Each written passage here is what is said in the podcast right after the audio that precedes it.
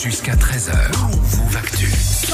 Le check info avec toi Marion. À partir de cette semaine, on se met en mode présidentiel et on va s'arrêter sur des phrases ou des mesures avancées par les candidats.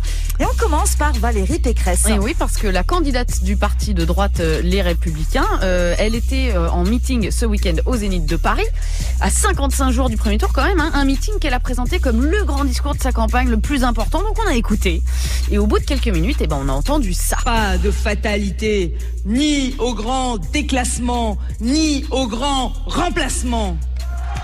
Voilà, alors Valérie Pécresse parle de grand remplacement. Ce sont pas deux mots qui sont dits au hasard, hein, mais bien le nom d'une théorie complotiste euh, raciste d'extrême droite. Et c'est la première fois que ce terme est utilisé euh, par un candidat de la droite républicaine. Mais parce que ça sort d'où cette expression alors? Alors, c'est un écrivain d'extrême droite, Renaud Camus, qui l'a inventé et décrite en 2010 dans un de ses livres.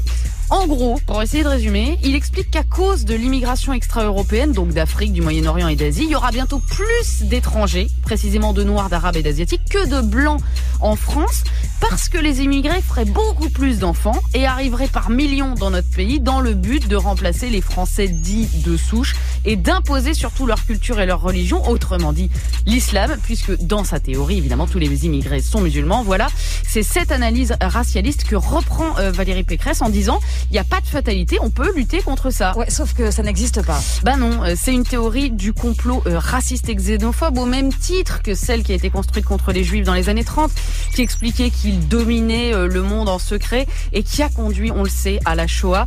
C'est une théorie complotiste dénoncée par tous les historiens qui travaillent sur les mouvances d'extrême droite parce que ça n'est basé sur aucune donnée sérieuse, hein, c'est un fantasme.